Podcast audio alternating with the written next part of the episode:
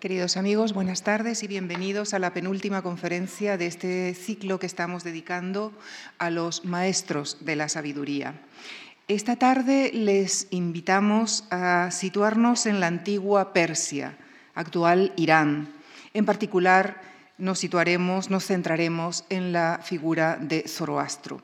Y para acercarnos a él nos acompaña esta tarde Manuel Forcano, quien actualmente dirige el Instituto Ramón Llull es doctor en Filología Semítica por la Universidad de Barcelona, donde ha sido profesor de hebreo, arameo y de Historia del Próximo Oriente. Es además traductor de poesía hebrea moderna y ha traducido además del árabe al catalán, así como del francés y del inglés. Es también poeta, y su obra ha recibido numerosos premios, como el Miquel de Palol por su libro titulado Ciencia Exacta. De su obra ensayística mencionamos la historia de la Cataluña judía. También ha trabajado como documentalista para el Centro Internacional de Música Antigua Jordi Sabal. Decíamos al principio que nuestro protagonista de esta tarde es Zoroastro o Zaratustra. Pero ¿quién fue realmente? ¿Qué sabemos de su vida? ¿Qué hay de verdad y de leyenda en su historia? ¿Por qué puede ser considerado como un maestro de la sabiduría? Les dejo con el profesor Forcano para que nos plantee sus respuestas. Muchísimas gracias.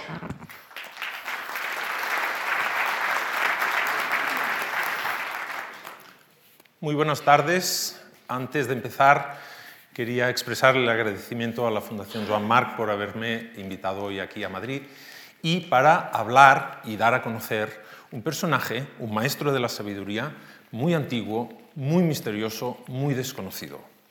Es verdaderamente eh, complicado hablar de un personaje de quien sabemos tan poco. Vamos a verlo ahora poco a poco, qué es lo que se aprecia de él en los textos que conforman la base religiosa de esta religión tan antigua que es considerada el primer monoteísmo. Vamos a repasar, a partir de las leyendas y de lo poco que se conoce de él, eh, muchos elementos que nos van a ser de todas formas conocidos. Es decir, vamos a hablar de una religión lejana, en el tiempo y en el espacio, de un personaje desconocido, pero vamos a ver que en la historia de su vida, en el fundamento de esta religión, hay muchos elementos que luego aparecen en los tres grandes monoteísmos del Mediterráneo, el judaísmo, el cristianismo y el islam, y que han llegado vivos hasta hoy, hasta hoy en nuestra cultura. Vamos a ver, por lo tanto, y vamos a ir respondiendo las preguntas que Lucía, la presentadora, ponía ahora sobre la mesa para poner luz sobre este personaje. Primero vamos a responder quién es, quién es este personaje. Se le llama así, es el fundador de esta religión, el zoroastrismo, y por lo tanto, visto de una forma mm, básica, esta religión es el primer monoteísmo conocido. Es verdad que esta afirmación es muy fuerte, es una afirmación que algunos investigadores ponen en, duda por algunos aspectos que luego vamos a ver, pero se le considera el fundador del monoteísmo. Es un autor, es un personaje a quien se le atribuyen unos textos que son los gatas y los yasnas, que es una serie de oraciones, unos himnos litúrgicos que están recogidos en los libros de oraciones y en el Avesta, que es el libro sagrado de los zoroastrianos. Por lo tanto, es un profeta, porque se le llama así, el profeta del zoroastrismo, y un autor. Su nombre, Zoroastro, nombre extraño. ¿De dónde proviene? Hay muchas maneras de decir su nombre y depende de quién lo pronuncie de una forma o de otra. Zaratustra, Zarantustra, Zardus, Zoroastres, Zarzos, Zaratas, Zares. Hay muchas maneras. Zoroastro, Zoroastro, Zoroaster. Muchas maneras. Nosotros conocemos su nombre y ha llegado a nuestra tradición lingüística a través de eh, las transcripciones griegas, pues que fueron los griegos, los antiguos griegos, los primeros que nos hablaron de él eh, quien, hacen llegar la historia o lo poco que sabían entonces de él y por lo tanto lo conocemos en la tradición europea gracias a las transcripciones griegas. Los etimólogos, cuando buscan el significado de este nombre, dan varias opciones. Primero que Zarat más Ustra significa amarillo y camellos podría ser el de los camellos rubios. Bueno, es un nombre antiguo dado a, un personaje que evidentemente vivía en un ambiente eh, rural, tribal, y por lo tanto, pues a lo mejor su familia tenía ese apellido o ese apodo, el de los camellos rubios. Otros investigadores hablan de, otra, de otro origen etimológico de su nombre, Zara más Usher sería el dorado de la luz, el de la luz dorada. Ahí ya vemos que quizá se le ha dado este significado ya por la significación religiosa de este personaje, el de la luz dorada. Bueno, muy bonito, pero no sabemos, los investigadores propiamente tampoco se ponen de acuerdo al respecto. ¿Cuándo aparece este personaje? Y ahí también hay polémica. Por los gatas, es decir, por algunas alusiones que aparecen y por la descripción del mundo que le rodea que él pone en sus textos, algunos investigadores creen que la sociedad que está mostrando es bipartita y hay como un enfrentamiento, una, dicotomía muy grande entre los nómadas y los sedentarios, como toda sociedad antigua. Por lo tanto, algunos investigadores le sitúan entre el siglo XI y el siglo X a.C. Por lo tanto, estamos hablando de al final del segundo milenio principios del primer milenio antes de Cristo. Muy atrás. Por otros textos, y especialmente en el Avesta, el, gran libro sagrado de los zoroastrianos, algunos investigadores dicen no. Aparecen tres clases sociales, tres grupos, los sacerdotes, los granjeros y la nobleza o los soldados. Por esta división tripartita de la sociedad podríamos pensar entonces que la aparición de Zoroastro es en el siglo VI antes de Cristo. Quizá, y ahí es donde más se ponen de acuerdo los investigadores, pensar que sería en la vigilia de la creación del gran imperio de los aquemenidas, por lo tanto estamos hablando de finales del siglo VI a.C. y principios del siglo V a.C. Esto sitúa, si esto pudiera ser eh, verdaderamente cierto, sitúa a Zoroastro en un momento crucial de la historia de la humanidad es el mismo tiempo que en la India aparece Buda. ¿eh? Fíjense las fechas. Estamos, por lo tanto, en el siglo VI Cristo hasta eh, el principios del siglo V Cristo. Es un poco más tardío el mismo momento en que en Grecia tenemos a Pericles, el siglo de Pericles, el siglo V antes de Cristo. Por tanto, un momento muy crucial de la historia de la humanidad, de muchos avances, y de pronto religiosamente nos aparece un profeta en Irán, que es el llamado Zoroastro. ¿Dónde nació? Y hay los países de la región, porque Irán es el gran país, eh, la antigua Persia, ¿eh? pero la antigua Persia y la, la emanación de la cultura persa sobrepasa las fronteras, en la antigüedad sobrepasaba las fronteras evidentemente del actual Estado de Irán, por lo tanto los países del entorno de Irán también reivindican el nacimiento de Zoroastro. Este es Irán, un país enorme, eh, muy grande, pero tenemos que tener en cuenta Azerbaiyán, ay, que tengo el puntero aquí, Azerbaiyán, el Turkmenistán, Afganistán al lado, aquí ya tenemos el mundo árabe posterior, eh, por lo tanto, ¿dónde nació? Hay diversas teorías. No se ponen de acuerdo tampoco los investigadores y se intenta identificar el lugar de nacimiento y de su familia a partir de lo que se percibe de él en los textos. Los investigadores proponen diversas teorías. La primera que nació en el noreste de Irán o quizá en Azerbaiyán, hay eh, los, los azeríes reivindican el nacimiento, todavía hoy reivindican el nacimiento de Zoroastro como lo consideran un profeta de su tierra, ¿eh? los azeríes. Por lo tanto, hay verdaderamente teorías que indicarían que nació por aquí. Eh, hay otras teorías que nos, nos dicen que nació en el Sistán, que es esta zona del sur de Irán, mm, y que comprendería también el Baluchistán, que es el este de Pakistán y algunos investigadores apuntan que fue aquí abajo. Pero verdaderamente donde más se ponen de acuerdo los investigadores es que nació en algún lugar indeterminado entre las planicies iraníes, lo que sería el actual Turkmenistán y Afganistán. Su vida, por lo poco que sabemos de él y en los textos como aparece, se mm, documentan ciudades de esta zona. Por lo tanto, lo normal también sería que hubiera nacido por ahí. ¿Qué sabemos de su vida? Muy poco, muy poco. ¿Qué sabemos de la vida de Jesucristo? Muy poco. ¿Qué sabemos de la vida de Mahoma? Poco. Sabemos lo que nos cuentan de él, pero verdaderamente lo de ellos cuesta mucho discernirlo. Los evangelios, el Corán o los hadith del profeta o el Antiguo Testamento cuando habla de Moisés o de los personajes bíblicos no son biografías, no lo son. Son textos religiosos que nos cuentan la vida de ese personaje con una intención religiosa, con una intención catequística, para enseñarnos algo y para probar algo que la religión sobre la que se fundamenta este personaje pues quiere eh, defender. Pero verdaderamente sus biografías, su vida de verdad, cuesta verdaderamente conocerla. Sabemos por sus textos, y él lo dice así, autobiográficamente, que tuvo dificultades para predicar su reforma, porque en el fondo él se considera el fundador de una nueva religión, pero en el fondo él reforma una antigua religión que estaba ya en funcionamiento, él la reforma completamente, es, podríamos decir, un Martín Lutero de la religión antigua del Irán. Él la reforma hasta el punto que su nombre queda y da el sello a la nueva faz de esta religión. Pero es un reformador. Él tuvo durante su vida dificultades para aplicar esta reforma tal como nos lo cuenta. Luego nos cuenta también cómo en su propia ciudad natal, que no nos dice el nombre, pero dice en mi ciudad natal, pues me maltrataron, me rechazaron, me dejaron de lado. Por eso también él marchó a otros sitios, como ahora veremos.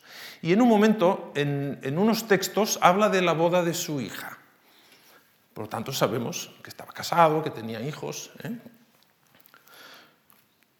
Pero nada más. En el siglo XVIII, en el siglo de la Ilustración, Europa estaba harta de no saber quién era. Y este hombre, Abraham Yassin Anquetil du Perron, se fue a la India, un, persianista, es un especialista pues, en la antigua cultura persa, decidió irse a la India, Voltaire le aupó, ¿eh? le, empujó a que lo hiciera, para que averiguara verdaderamente eh, el origen, de dónde venía, de cuándo había nacido, que, estudiara y que aportara a Europa la luz de una biografía que pudiera por fin dar a conocer el, verdadero origen de este personaje. Es por esto que Anquetil du Perron se trasladó a la India, estuvo en la India entre 1755 y 1761 y durante estos años tradujo el Avesta, que es el libro sagrado de los zoroastrianos, y también escribió la llamada Vida legendaria de Zoroastro. ¿Por qué se fue a la India? Porque es en la India donde actualmente, también hoy, eh, se conserva o vive el grupo más importante de seguidores de la religión zoroastriana. Son los llamados parsis. Fue a hablar con los sacerdotes parsis que son los sacerdotes y la comunidad parsi, son los zoroastrianos que en el siglo VIII huyeron de Irán cuando el Islam conquistó eh, la antigua Persia. Muchos, muchos se convirtieron al Islam, otros muchos decidieron exiliarse de Irán y se fueron al estado de Gujarat en la India, como después veremos. Anquetil du Perron, para saber quién era Zoroastro y que le pudieran contar los mismos sacerdotes de esta antigua religión quién era, fue a la India a Surat, la ciudad de Surat, en el estado de Gujarat, para que le contaran. Y recogió una biografía. Es decir, lo que sabemos de la biografía de Zoroastro lo cuentan los sacerdotes persas, significa que es lo que se cuenta en el catecismo zoroastriano a los niños y a las personas que creen en esta religión. Anquetil du Perron escribió esta vida legendaria de Zoroastra y es a partir de estos detalles que él recoge que nosotros podemos hacernos una foto más completa de este personaje. Empecemos, entremos en su biografía. Zoroastro nació, dice Anquetil du Perron, que le dicen los sacerdotes, un 21 de marzo, el día de Noruz, que dicen en la tradición persa, es decir, la entrada de la primavera, el día de Año Nuevo de toda la tradición eh, persa del Próximo Oriente. Por lo tanto, nació cuando llega la primavera. Esto, mm, pues igual que el día 25 de diciembre, ¿eh? es, una, eh, es una fecha que se escoge por su significación astrológica y eh, de importancia en el calendario. Pues Zoroastro, la tradición dice que nació el 21 de marzo. Sabemos los nombres de sus padres, que son Poroshop o Poroshap, depende de cómo lo pronuncias, y Dogdo, su, madre. Nos cuenta Anquetil Duperron que los sacerdotes le dicen que Dogdo, la mamá, cuando estaba embarazada, eh, perdón, sin saber nada, se le presentó un ángel y le anunció estaba embarazada. Nos suena la historia, ¿eh? nos suena la historia.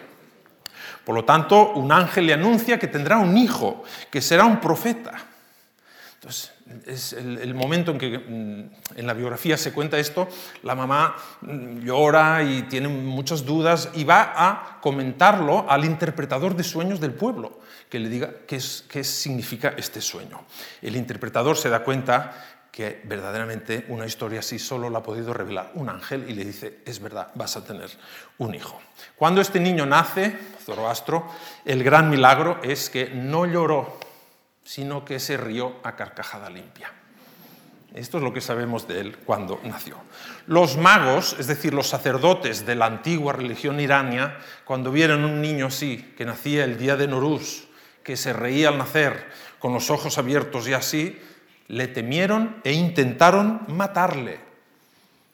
Durán Ferún, que era el jefe de los sacerdotes, intentó secuestrar al niño para matarle. Y en el momento en que iba a apuñalarle, el niño, el bebé, le habló y le dijo, conmigo no podrás. Verdaderamente estoy contando una leyenda. Pero estamos contando una leyenda que no se, no se diferencia tanto de las otras. Jesús de Nazaret también nació, intentaron matarle. ¿No? La matanza de los inocentes fue porque intentaban acabar con él. Durán Ferún y los magos, que son los representantes de la antigua religión que Zoroastro reformará, intentan eliminarle de todas formas. Un día lo sacan de la cuna y lo tiran al fuego, pero el niño salió andando del fuego sin ningún daño. Por lo tanto, el fuego, y dice la biografía, el fuego no tenía ningún poder sobre Zoroastro, y menos cuando el fuego representará a Jura que es el dios único que impondrá. También le metieron en medio de un camino para que le atropellaran los bueyes, pero un buey se puso encima de él y hizo que todas las vacas y los bueyes pasaran a su alrededor, indemne. Lo mismo hicieron con caballos, lo metieron en medio de un, prado de caballos para que lo pisotearan, pero nada pasó. Lo mismo hicieron y lo llevaron al bosque y lo dejaron solo, pero una loba lo amamantó. No suena, ¿verdad? No suena. Creció y entramos en el periodo de juventud. Zoroastro se mofa, se ríe de los magos. Y un día, de todas formas, cayó enfermo. Y los magos decían, ya te preparamos nosotros la medicina. Evidentemente la medicina era un veneno, pero Zoroastro lo conoce y frena. Y Tuberterosh, que es el nombre de otro mago eh, que intenta envenenarle, le dijo, alma de barro, yo necesito tu brebaje. Eh, es decir, es un personaje ya milagroso que ve cuando van a intentar eliminarle. Zoroastro se enfrentó a los magos. Les empezó a dar caña diciendo ustedes están practicando una religión que no es la verdadera. Ustedes no son los legítimos representantes del Dios único que tendrán que venerar y eh, los magos verdaderamente pues, no, eh, bueno, no, no soportan a este niño, a este joven ya, que les está empezando a imponer una nueva forma de creer. Zoroastro se va, y nos dice la biografía, que se va a estudiar a Caldea. Caldea es la antigua Mesopotamia, eh, en teoría, eh, lugar de grandes academias donde se estudiaba astrología, matemática, ciencia. Eh, es decir, en la biografía cuando se cuenta que Zoroastro se va a Caldea a estudiar es como para darle verdaderamente legitimidad, de decir, este hombre no solo es un iluminado, un profeta, sino que al mismo tiempo es una persona leída, estudiada. ¿eh? Después de una temporada en Caldea, a los 15 años, eh, es cuando se va a estudiar, después de pasar unos años en Caldea, vuelve a Irán. Y cuando vuelve a Irán, con 30 años, empieza a hacer los primeros milagros a la vista de la gente. Pasando un río, decide pasar con todo un grupo andando sobre las aguas. También nos suena. A partir de aquí, la biografía se convierte en un momento en que el personaje ya está maduro. ¿Está maduro para qué? Para hablar con esta divinidad que es la que va a imponer y la que provocará que reforme toda la antigua religión irania. Nos dice la biografía que tiene visiones y que habla con Hormuz. Hormuz, Ahura Mazda, estamos utilizando ya dos nombres, es el mismo Dios, el Dios único de los iranios, el Dios único de Zoroastro. ¿eh? El estrecho de Hormuz, todos conocemos el estrecho de Hormuz en el Golfo Pérsico, ¿eh? porque es el nombre de la gran divinidad iraní. En estas conversaciones, en estas visiones, Zoroastro se da cuenta que hay un Dios bueno, el gran Dios, Ahura Mazda, pero que hay un espíritu maligno también que revolotea por ahí, Ahriman, el mal, lo que representaría el mal. Ahí nosotros vemos que empieza a diseñarse el gran problema de esta religión. ¿Es un monoteísmo? Sí, porque pone un Dios único por encima de todo lo creado. Es lo que llaman los investigadores una religión enótica, es decir, un Dios por sobre de los otros o de todo lo demás. Entonces ahí muchos, muchos investigadores también ponen la duda. ¿Estamos hablando verdaderamente de un monoteísmo o de un dualismo, porque este espíritu del mal está en todas partes, ¿eh? revolotea alrededor también de Ahura Mazda. Ahura Mazda verdaderamente es el gran dios, pero Ahriman, este espíritu, está por ahí dando la lata. Ahura eh, Zoroastro se va convirtiendo verdaderamente en un profeta, en un personaje, por lo tanto, con una significación religiosa muy importante y evidentemente el espíritu del mal le tienta les he puesto una foto del Tibidabo en Barcelona, ¿eh? porque Tibidabo es la palabra en, latín, ¿eh? las palabras en latín de la Biblia de cuando Jesús de Nazaret se retiró a Jericó, a las montañas de Jericó, encima del oasis, y tuvo ahí la tentación del diablo, que le dijo, venérame y te daré, Tibidabo, ¿eh? te daré en latín todo esto que ves aquí abajo. Por eso la montaña que cierra Barcelona por la espalda se llama Tibidabo y hay la iglesia del Tibidabo y por eso los he puesto así. Zoroastro también tiene esta tentación, es decir, también el diablo, es decir, en este caso el espíritu del mal, a Harimán se le presenta y dice, déjate de reformas, venérame a mí y tú serás el gran profeta, pero de mi punto de vista, no de Ahura Mazda.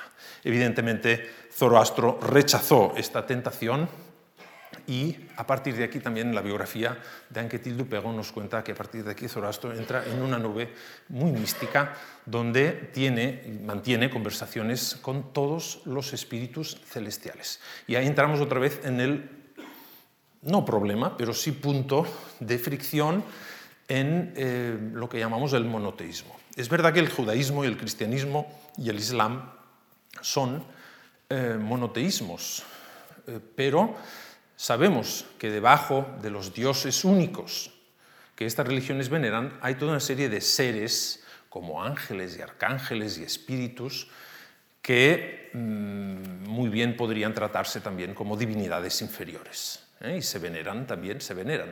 ¿eh? Por lo tanto, todos los llamados monoteísmos teológicamente lo son, de formulación teológica lo son, pero a la práctica son eh, enoteísmos, podríamos decir, es decir, hay un Dios supremo verdaderamente, pero luego hay toda una serie de presencias inferiores que están eh, revoloteando por ahí. Y a partir de ese momento, cuando Zoroastro tiene conciencia del Dios único y de la reforma que tiene que hacer de su religión, intenta o empieza a, a proclamarla. Pero para proclamar e imponer su reforma necesita el apoyo del Estado. Y ahí entra en, escena el llamado rey Gustav, que los investigadores luego identifican con un rey, eh, podríamos decir, de carácter histórico de nombre Vistashpa. Pero bueno, es el rey Gustav, nos dice que Zoroastro se presenta al rey Gustav y le cuenta hay que reformar la religión, la reforma puede ir por aquí, por aquí, por aquí, esto podría funcionar de esta manera, el rey Gustav se lo, escucha con mucha reverencia, los magos que están alrededor del rey Gustav con mucho disgusto ven que viene un personaje de la nada y que empieza a proponer toda una serie de cambios, evidentemente sustanciales, del sistema religioso actual y por lo tanto eh, entramos en unas escenas de palacio donde los magos intentarán deshacerse de la influencia que Zoroastro tiene sobre el monarca Gustav. De hecho, el Zoroastro le lee al rey Gustav el Avesta, el libro del Avesta. El Avesta es el gran libro que recoge las visiones, las oraciones, las reformulaciones de Zoroastro para la nueva religión. Es, por lo tanto, el libro sagrado de los zoroastrianos. Es gracias a este libro que el Islam consideró también la religión mazdea, y se llama mazdeísmo o zoroastrismo, y se llama mazdea por Ahura Mazda. ¿eh? La religión mazdea o el zoroastrismo está considerado como el judaísmo y como el cristianismo una religión del libro. Por eso el Islam la respetó en un principio. ¿Eh? aunque después, evidentemente, las leyes que eh, se impusieron en el gran imperio eh, islámico mm, propiciaron la conversión masiva de los zoroastrianos, como de, otros, de otras religiones. Por lo tanto, en la Vesta, y nos dice la biografía de Anquetil Duperron, que Zoroastro se la leyó al rey Gustav. Y el rey Gustav le, gustó mucho. ¿eh? Por lo tanto, el rey Gustav estaba convencido de que verdaderamente la reforma tenía que aplicarse y que el zoroastrismo sería la nueva religión.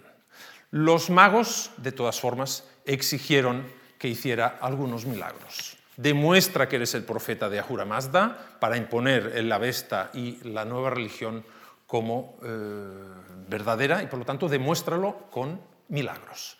Y sí, sí, Zoroastro se presta un milagro, le echan encima eh, acero fundido y no le pasa nada. ¿Eh? Porque como era inmune al fuego, ya lo vimos ya de pequeño, era inmune al fuego, no le pasó nada. No tuvieron suficiente. Le pidieron que hiciera otro milagro, que hiciera crecer un árbol de inmediato. Y así lo hizo.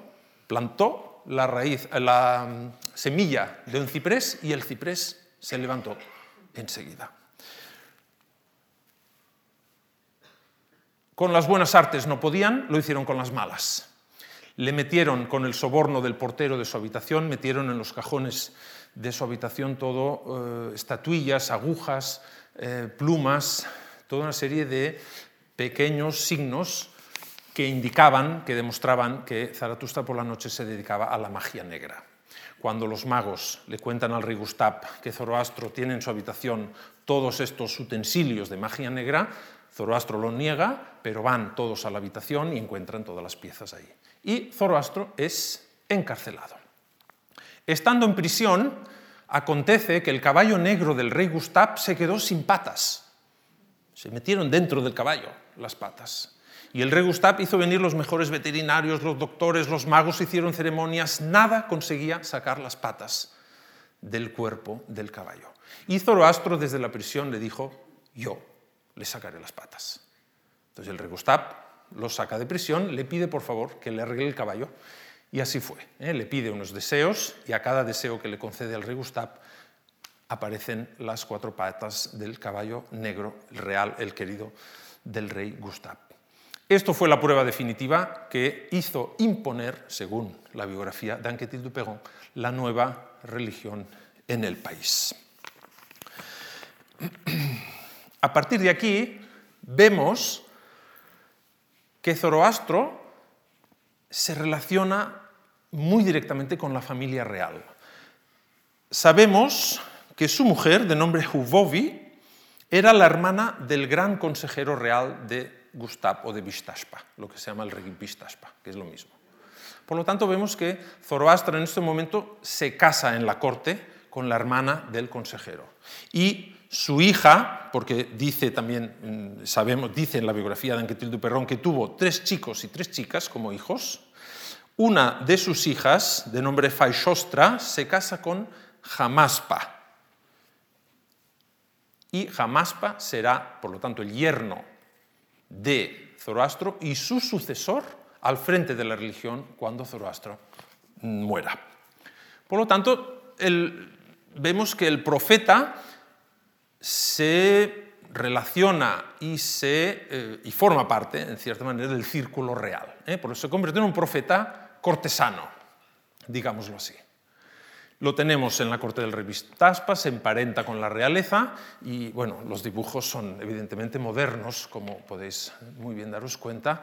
¿eh? Tenemos al rey Gustav, el rey Gustav y Zoroastro proclamando la reforma de la religión iraní. De pronto sabemos que a los 77 años, nos dice Anquetil Dupegon, cuando recoge de la voz de los sacerdotes en la India la vida del profeta, que muere asesinado en Afganistán, en la ciudad de Balj, ¿eh? donde es asesinado, y jamás para su yerno pasará a ser su sucesor. El día que muere, marcado en el calendario de, eh, los, eh, de los parsis actualmente, es el 26 de diciembre.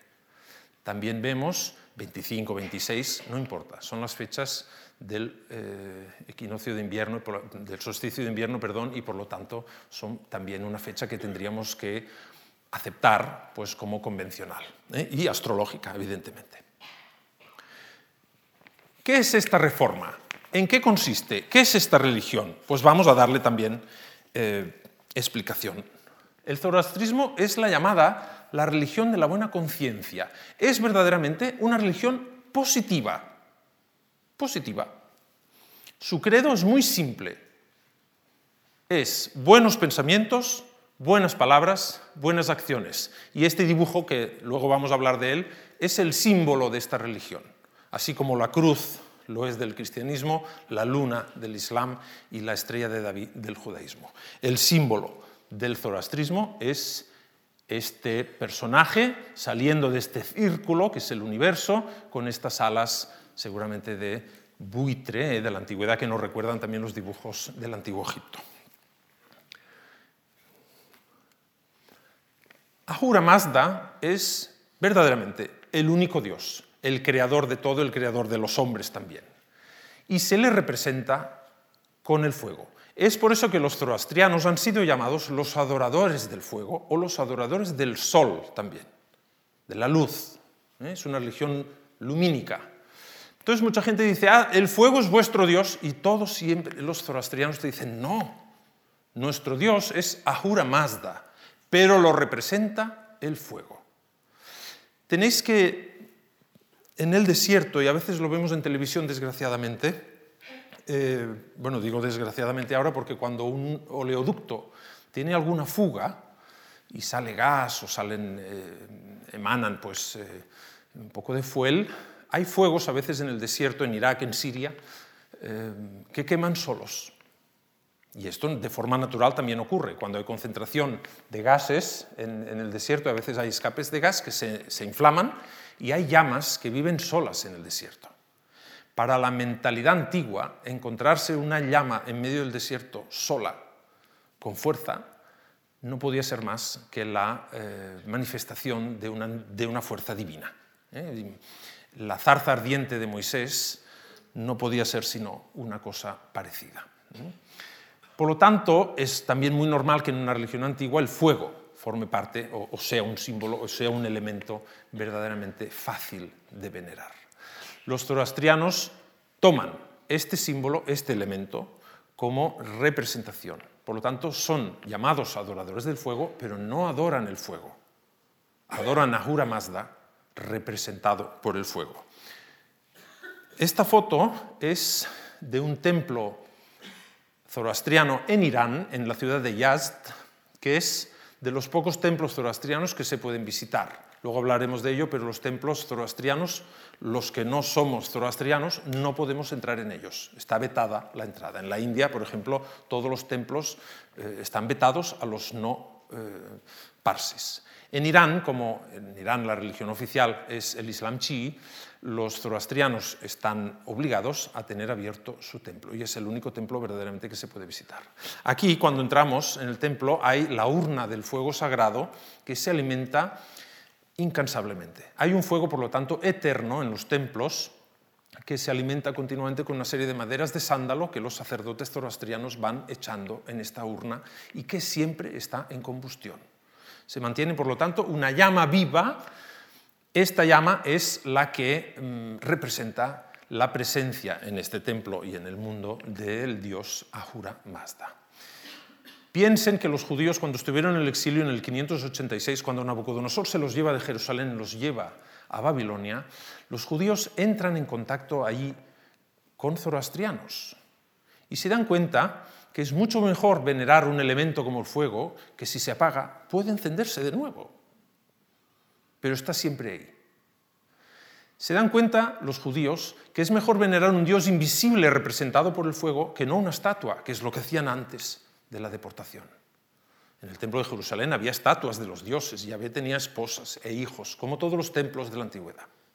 Es en el exilio cuando el judaísmo toma conciencia, gracias al zoroastrismo, de que es mejor venerar un único Dios abstracto representado por el fuego. Los judíos cuando vuelven del exilio reconstruyen el templo de Jerusalén con Esdras y Nehemías y ponen en el Santa Santorum solo una llama. Es esta llama la que luego en las iglesias cristianas estará en el sagrario, para indicar siempre la presencia de la divinidad. Esto nos viene, por lo tanto, del zoroastrismo. Hemos hablado de este Ahura Mazda, pero debajo de Ahura Mazda, en la tradición zoroastriana, vemos que hay dos presencias muy fuertes, dos espíritus que luchan. Spentamanyu, el Espíritu Santo, y el Ahramanyu, el Espíritu del Mal se describen grandes batallas entre estos dos eh, espíritus. Ahí es donde los eh, investigadores muchas veces dicen, sí, sí, hay una Jura Mazda por encima, pero luego hay estas dos presencias importantísimas en la tradición. ¿De qué estamos hablando? Pero bueno, en el cristianismo o en el judaísmo pasa lo mismo. Hay un Dios único en el, por arriba y luego este Dios único crea todo lo que hay. Y todo lo que hay, pues hay cosas buenas y hay cosas malas. Hay el bien y hay el mal. Y el bien y el mal luchan. Es lo mismo. Para los zoroastrianos, el bien y el mal están, eh, o se, se representan en el fondo, por estos dos espíritus, que son el bien y el mal, la luz o las tinieblas, y ahí vendríamos también a una característica de esta religión, que es la dualidad. Por eso los investigadores a veces hablan, sí, sí, un Dios único, pero este, esta, esta, presencia continua de esta dualidad que lucha, el bien, el mal, la luz, la tiniebla, que aparece luego también en los textos bíblicos, ¿eh? porque todo esto influencia también el antiguo Israel. Esta característica esencial del zoroastrismo se explica, eh, los sacerdotes de esta religión lo explican, diciendo que este dualismo está presente en nosotros también. Es nuestra condición humana. Por lo tanto, la lucha entre el bien y el mal, dicen ellos, es la lucha entre el asha y el druj, que dicen ellos, la verdad y la mentira, el orden y la ignorancia. Es bonito saber que es gracias al zoroastrismo que dicen eh, los sacerdotes que Ahura Mazda, el Dios único, el Dios que lo ha creado todo, no impone a quién tenemos que seguir. Nos da la libertad como humanos para que nosotros escojamos qué es lo que queremos seguir, el bien o el mal, la verdad o la mentira, el orden o la ignorancia. Es gracias al zoroastrismo que tenemos el libre albedrío. Escoger, la humanidad está creada para Ahura Mazda y Ahura Mazda nos propone un combate y nosotros tenemos que escoger con quién vamos. Entonces, quien escoge el bien nos dice Ahura Mazda, tendrá un regalo en el más allá, tendrá una retribución, tendrá lo que llaman ellos la resurrección.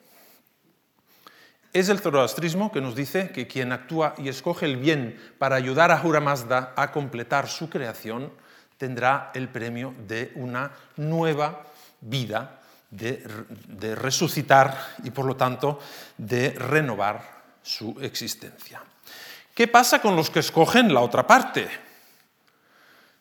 Nos dice el zoroastrismo que cuando nosotros morimos atravesamos un puente, el famoso puente Shimbat, que luego el judaísmo tomará la misma metáfora para decir que cruzaremos ese hilo entre la montaña de los olivos y el templo de Jerusalén, y los que no hayan actuado bien caerán en el torrente Cedrón, que es el torrente del infierno. El zoroastrismo ya lo plantea así, hay que atravesar el puente Chimbat para llegar al más allá. Muchas veces los que dudan entre el bien y el mal en la vida, los que dudan entre el bien y el mal en la vida, pasan una temporada en un espacio de reflexión, lo que llamamos nosotros un purgatorio. ¿eh? Es un espacio que dicen, ahí van los débiles, dice el zoroastrismo, los que no han sabido, en cierta manera, decidirse de una forma rápida y primera por el bien. ¿eh? Han dudado en su vida, a veces han hecho el bien, pero a veces también han hecho el mal, han dudado y por lo tanto antes de llegar al más allá, a esta nueva vida, em, van a tener que pasar una temporada de reflexión en el purgatorio. Los que escogieron directamente el mal, el venerar a Ahriman, el espíritu maligno, irán al infierno. Y ahí hay que decirlo, el zoroastrismo regala por primera vez a la civilización estos conceptos. No son siempre buenos todos, pero el libre albedrío, esa libertad de actuación, ¿eh? respeto a la divinidad, está muy bien. El purgatorio, el infierno, todos estos conceptos nos los proponen los primeros, los zoroastrianos. Los judíos, evidentemente, recogerán muchos, mucho de esto y lo acabarán digiriendo a su manera en lo que será luego la formulación de los textos bíblicos y, por lo tanto, del judaísmo. Esto es lo que se llama Farbahar, el símbolo de esta religión. El Farbahar es esta imagen humana que arranca o nace de este círculo perfecto que es el universo y tiene estas alas para elevarse hacia Ahura Mazda. Es decir, la misión de la humanidad, una vez creada, es ir hacia el bien, que es la apuesta de Ahura Mazda. Dicen que la cara del personaje representa la sabiduría, que el círculo que mantiene en su mano izquierda es el amor y que su brazo derecho señala también a las alturas, es decir, a al Dios único, Ahura Mazda. Las alas de buitre extendidas, magníficas, están divididas en tres capas de eh, plumas y representa el credo del zoroastrismo, los buenos pensamientos, las buenas palabras y las buenas acciones. Todo para elevar a la humanidad hacia Ahura. La religión zoroastriana se fundamenta sobre cinco principios. La igualdad, el respeto, la ecología, el trabajo y la lealtad. Son, diríamos, los cinco principios básicos de esta religión. Vamos a ir comentándolos uno a uno y vamos a comentar lo que supone y a veces la contradicción, a veces también aparente, en el funcionamiento de la religión eh, con el paso de los siglos. Primero de todo es la igualdad. Es una religión muy paritaria, digámoslo así. No hace ninguna diferencia, por ejemplo, entre el hombre y la mujer, así como el Islam o las religiones más mediterráneas eh, sí que lo han hecho. ¿eh? El zoroastrismo no, es una religión donde el hombre y la mujer tienen los mismos derechos y son tratados con absoluta paridad, es decir, con una igualdad total es una religión que no discrimina a nadie, en el sentido de que todos son iguales, es decir, de género, de raza o de religión. Los zoroastrianos o la religión zoroástrica es una religión muy tolerante con las otras religiones. Evidentemente esto choca con la idea de un monoteísmo. Los monoteísmos son agresivos, porque como consideran el Dios único, el único Dios que existe, los otros no pueden existir. El zoroastrismo en ese sentido es más laxo.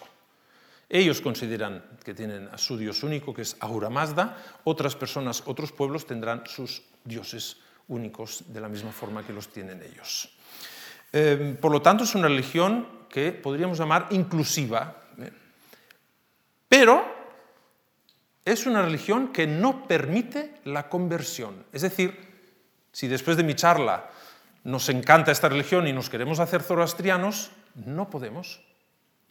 No aceptan conversos. Por lo tanto, es una religión circunscrita a la propia comunidad. O naces en una familia zoroastriana o no puedes hacerte zoroastriano. Evidentemente, esta, es la, teoría. Luego en la práctica, y quería contarlo, sabéis, que en Irán, eh, desde el año 1979, hay una, la revolución islámica del ayatollah Khomeini impuso un régimen de los ayatollahs que ha tenido durante estos últimos años pues, algunos intentos de, eh, de revolución. ¿eh? La sociedad iraní está muy cansada de los ayatolás, una parte de la sociedad iraní está muy cansada de los ayatolás y han intentado sacarse de encima de alguna manera este régimen. No han podido, no han podido. Hay una red muy fuerte de policía secreta, el régimen tiene a la policía muy bien eh, a, su favor y por lo tanto la revolución es complicada, es difícil. Yo tengo amigos en el exilio del intento de revolución del año 2009 en las universidades que tuvieron luego que marcharse del país. Em, una forma de protestar contra este régimen y contra la religión que representa, porque el, régimen es teocrático, ¿eh? como sabéis, por lo tanto el, el Islam es la única religión oficial y por lo tanto la impuesta desde el gobierno, una forma de protestar contra esto es recuperar la antigua religión zoroastriana. Muchos iraníes de tradición chiita verdaderamente, porque han pasado muchas generaciones desde que Irán se convirtió al Islam, protestan contra el régimen abrazando la antigua religión iraní.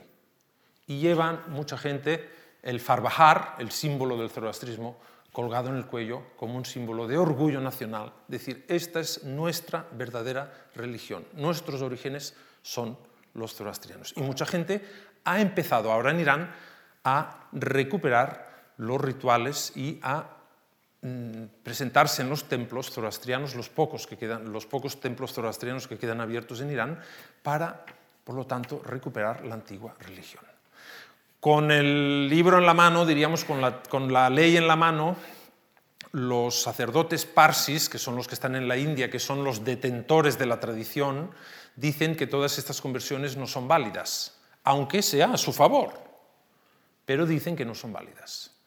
Es decir, nosotros entendemos que es una religión que con la ley en la mano no permite conversiones, pero que en el fondo, si acepta a los neófitos, es decir, todos esos iraníes que con ganas y por protesta contra el régimen aceptan y quieren practicar esta nueva religión, a la larga tendrán que aceptarlo, ¿eh? porque no habrá, más, no habrá más evidencia que esta, porque la gente va a los templos ¿eh? a quemar madera de sándalo para mantener el fuego vivo en los templos eh, zoroastrianos. El segundo fundamento es el respeto a la vida. Zoroastro condenó la crueldad del ser humano. Zoroastro condenó la crueldad para con el resto de seres vivos de la tierra. Por lo tanto, podríamos decir que eh, la religión zoroastriana sería un no a los toros. Están en contra de los sacrificios sangrientos de los animales. Es decir, con la ley en la mano otra vez, es una religión muy pacífica y eh, Ahora me diréis, ¿vegetariana? Pues no. Comen carne. Verdaderamente el sacrificio animal está permitido. Además, como la mayoría de los zoroastrianos actualmente viven en la India, se diferencian enormemente de los veganos indios, de los, budistas, de los jainistas, de los hindúes, que no comen eh, según, según qué carnes. Los zoroastrianos comen carne, son muy carnívoros, pero son perfectamente partidarios de un sacrificio indoloro, hasta ahí donde esto puede ser. Este tema aparece porque Zoroastro reformó la antigua religión irania que estaba basada en el sacrificio brutal de los bueyes en los mitos que nosotros conocemos también de la antigua religión eh, que veneraba al dios Mitra, eh, que se llevaban a cabo unos sangrientos sacrificios donde el neófito también recibía la lluvia de sangre eh, del, del, sacrificio del buey. Estas prácticas Zoroastro las desterró y por lo tanto proclamó la condena a la crueldad y la condena al sacrificio sangriento de los animales. De todas formas, repito, los parsis, los Los actuales zoroastrianos son completamente carnívoros y hacen gala de esto, ¿eh? de que comen carne, pero intentan sacrificarla de forma lo máximo indolora posible. Es una religión ecológica, la llaman así, una religión ecológica. ¿Por qué?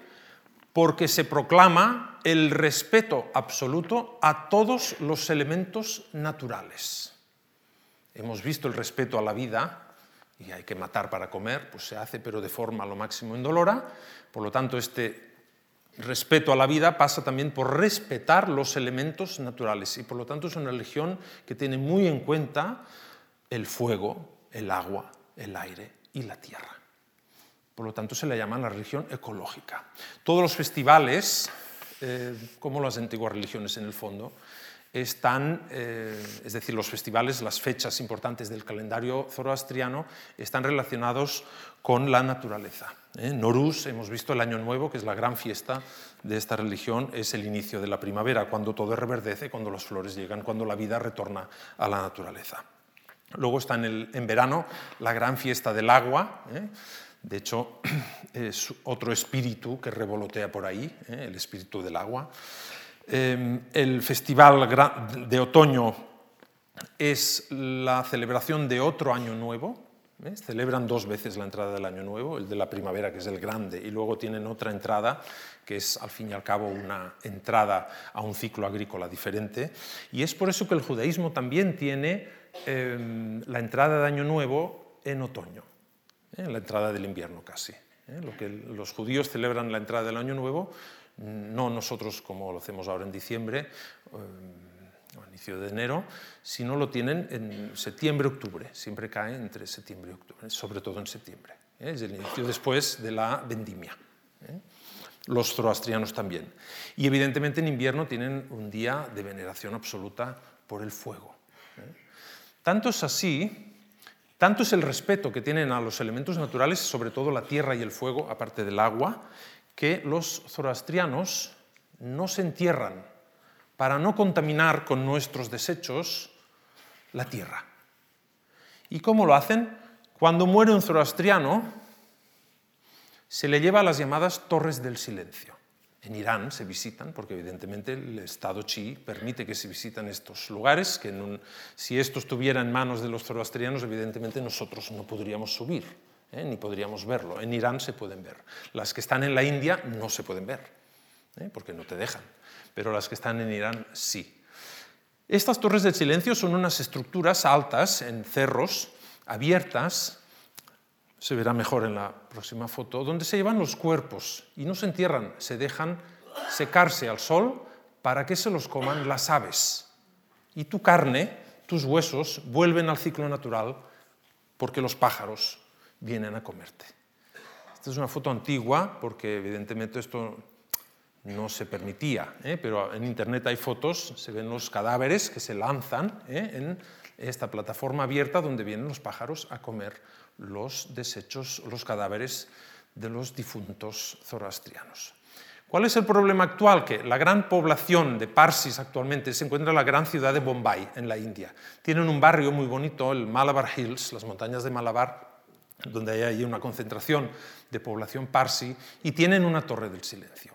¿Y qué pasa? Pues que mm, con la contaminación y el ruido de una gran ciudad como Bombay, los buitres y los cuervos cada vez vienen menos porque, no, bueno, porque el cielo está contaminado, porque hay mucho ruido, porque hay mucha contaminación lumínica y por lo tanto los muertos dejados en la Torre del Silencio en Malabar Hills, en Bombay, pues a veces tardan mucho en descomponerse, tardan mucho, pues, es decir, no llegan a los pájaros, que es lo que en teoría está pensado para que pase.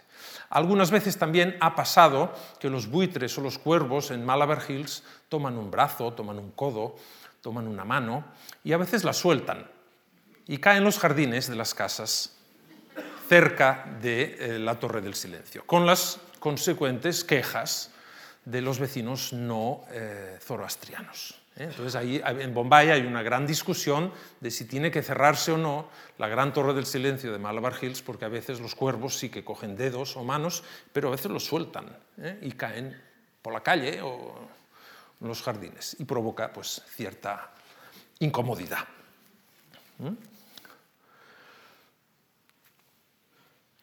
Otro aspecto fundamental, lo hemos visto de los principios que estamos hablando, es el trabajo. Es una religión, y ahí volvería a hacer el, link, eh, ligazón con el luteranismo, em, que venera el trabajo. No es que lo venere, pero sí que considera el trabajo, el esfuerzo, por lo tanto, del hombre, una calidad muy importante tener en cuenta.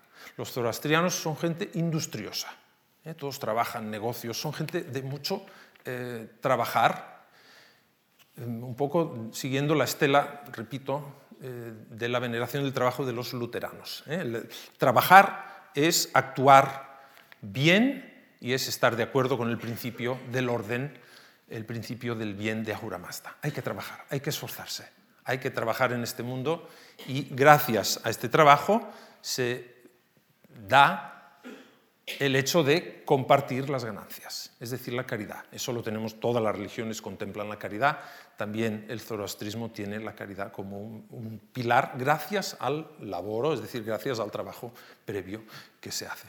Por lo tanto, el Islam también, la caridad, es uno de los cinco pilares del Islam, por lo tanto es verdaderamente el hecho de compartir tus ganancias, si tú ganas, tú trabajas, tú ganas, compartes con el que tiene menos, das al que no tiene de todo. ¿eh? Es un valor importante de esta religión.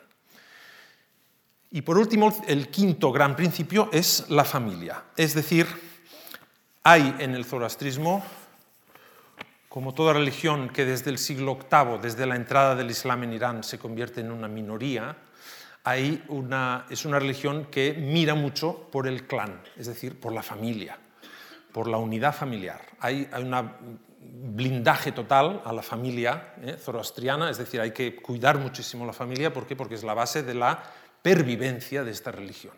A partir de aquí, no solo es la familia la que se protege a ella misma, sino evidentemente toda la comunidad. Los parsis, los actuales zoroastrianos desde el siglo VIII son menos, son pocos, son una minoría, están dispersos con el mundo y tienen en ese sentido una gran similitud a la solidaridad interna que ha demostrado el pueblo judío que ha sufrido lo mismo. Dispersión, vivir en minoría y por lo tanto se ayudan mucho entre ellos. Los parsis en la India, ahora hablaremos de ellos, fueron protegidos por el imperio británico y los parsis trabajaron para ellos. Muchos se enriquecieron gracias a esta colaboración con los británicos. Pero no solo se enriquecieron, sino que ayudaron a los parsis desfavorecidos y ayudaron a los parsis en Irán, que estaban todavía peor, ayudaron a los parsis que se encontraban dispersos por el mundo. Y es igual que cuando visitamos una sinagoga en el extranjero. Siempre hay una placa que dice, esta sinagoga se ha levantado gracias al apoyo de tal judío de Boston o tal judío de Seúl o tal judío de Johannesburgo. Con los templos parsis en el extranjero pasa absolutamente lo mismo. Todos son donaciones. Los que tienen más dan, ¿eh? porque es un principio de caridad, de repartir, de generosidad, pero existe esta solidaridad interna de minorías, ¿eh? que esto lo tienen las minorías, muy fuerte, muy fuerte. Y por eso se les equipara tanto a los judíos. ¿Qué queda de todo esto vivo? Pues quedan los parsis en la India, como hemos venido repitiendo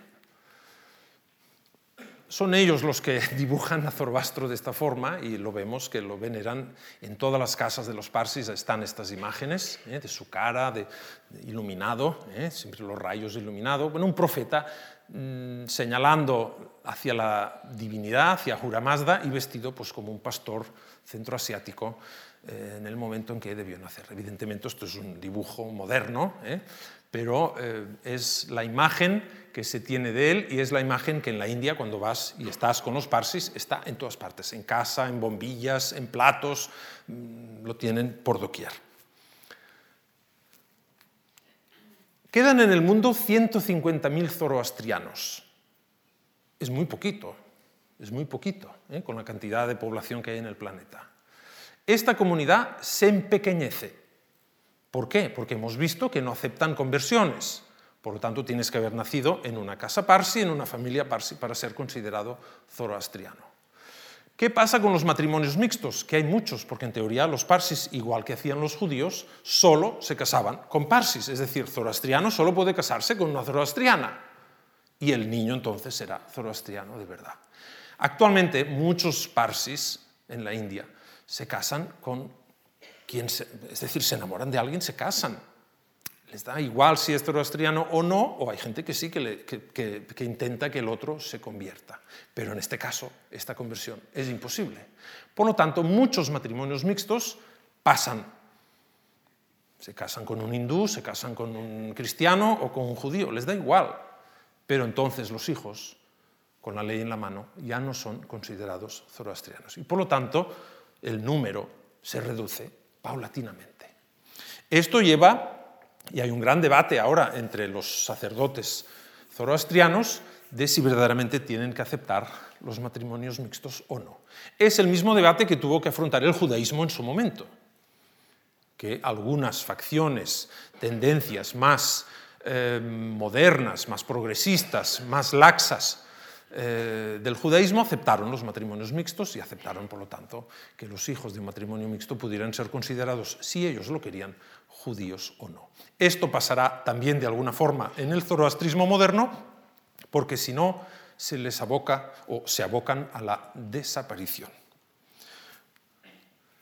El exilio en la India es del siglo VIII y en la India actualmente está la mayoría de la población zoroastriana que hay en el planeta, especialmente en la ciudad de Bombay y en las ciudades al norte de Bombay que forman parte ya del estado de Gujarat, que es donde llegaron en el siglo VIII los exiliados iraníes. Luego está Pakistán, donde hay 6.000 zoroastrianos todavía, y a partir de aquí el resto, hasta 150.000, está repartido por el planeta en diversas comunidades. En Inglaterra, evidentemente en Londres, es donde está la comunidad zoroastriana más grande de Europa, y luego ya pasamos a las ciudades americanas, donde hay también iba a decir grandes comunidades.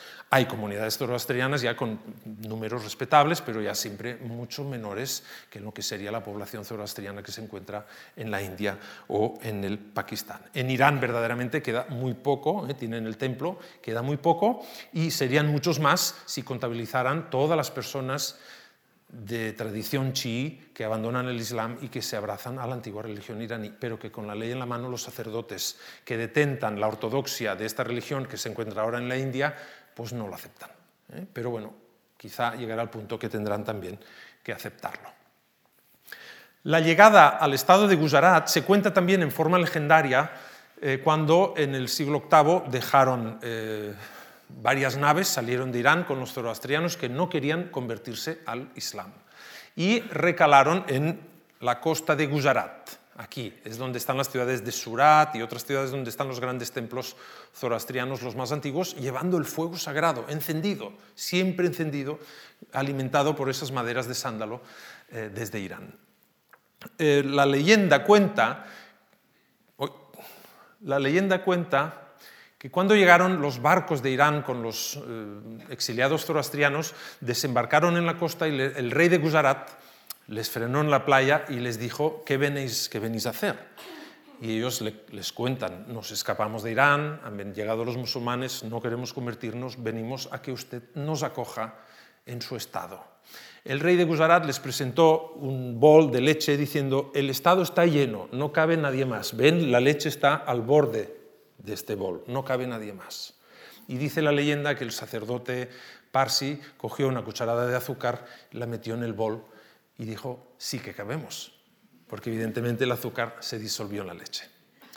Por lo tanto, el rey de Gujarat aceptó y les aceptó en el estado de Gujarat con unas condiciones, podríamos decir, una modernísima y actualísima ley de extranjería. Les dijo, ustedes van a estar y van a vivir en mi país, por lo tanto, van a hablar mi idioma, van a vestir como nosotros y van a celebrar todas sus fiestas cuando nosotros hayamos celebrado las nuestras. Es decir, nunca hacer coincidir una fecha de sus festividades con las nuestras y nunca hacerlo en la luz del día. Todas las festividades parsis se celebran por la noche porque el estado de Gujarat, bueno, el rey de Gujarat en su momento de su llegada así lo estableció. Entonces, cuando estás en la India, estás con Parsis y llega una festividad que hay siempre una gran cena.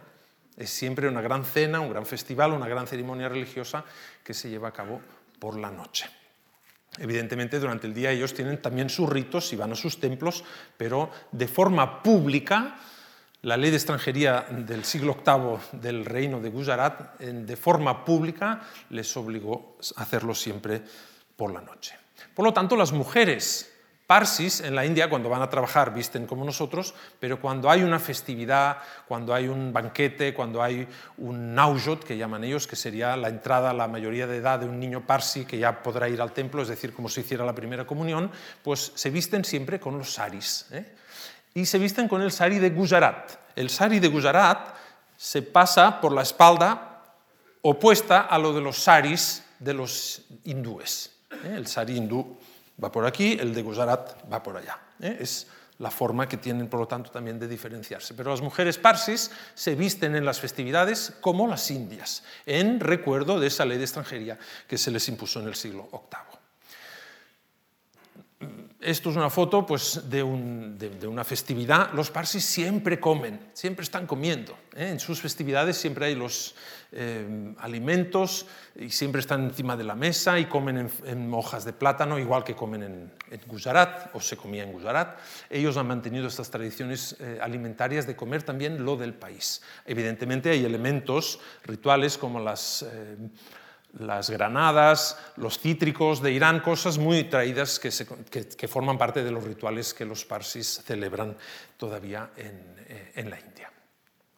En sus mm, ceremonias visten siempre de blanco, que es color de la pureza, ¿eh? de Ahura Mazda, y los hombres llevan unos bonetes especiales eh, muy altos de charol, muy graciosos, pero llevan en la frente la marca del hinduismo. Es decir, hay costumbres, rituales de celebración, de bendición, que las han tomado también del hinduismo. Es decir, es una religión que ha sido aceptada en un, eh, en un país diferente como la India y que ha sabido también adaptarse a ciertas costumbres, a ciertos hábitos, a ciertos usos, para poder ser respetada y tolerada, que es lo que han tenido. Los parsis han vivido muy bien, sin problemas, desde el siglo VIII en la India. Y cuando llegaron los británicos en el siglo XIX, pues eh, más todavía. Tanto es así que la mayoría de las familias parsis adoptaron apellidos ingleses durante el mandato británico en la India. Entonces muchos parsis se llaman Cooper, Hewitt, como si fueran ingleses. ¿eh? porque han abandonado sus apellidos para tomar el apellido británico.